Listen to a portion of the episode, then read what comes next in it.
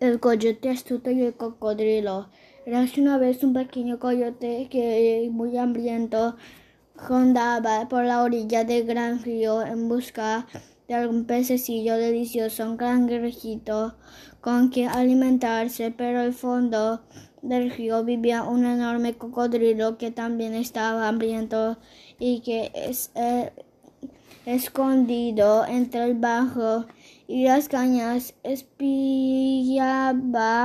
al coyote en espera de que en cualquier momento diese un paso en falso y cayera al agua para comérselo.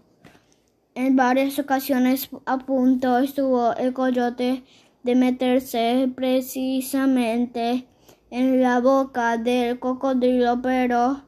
valiéndose de su astucia logró salvarse de mortal peligro. Entonces, para no ser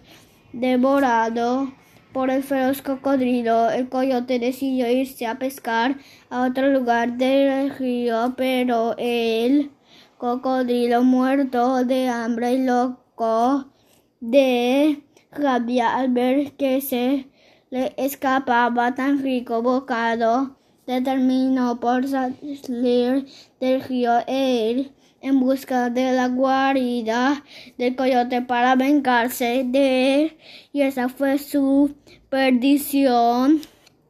porque enterado el astuto coyote de que el cocodrilo aguardaba en el interior de su hogar para comerse encendió una tremenda hoguera a la entrada hasta que el enemigo, que no podría pasar por la barrera de llamas rojas, quedó reducido a un montón de cenizas. Fin.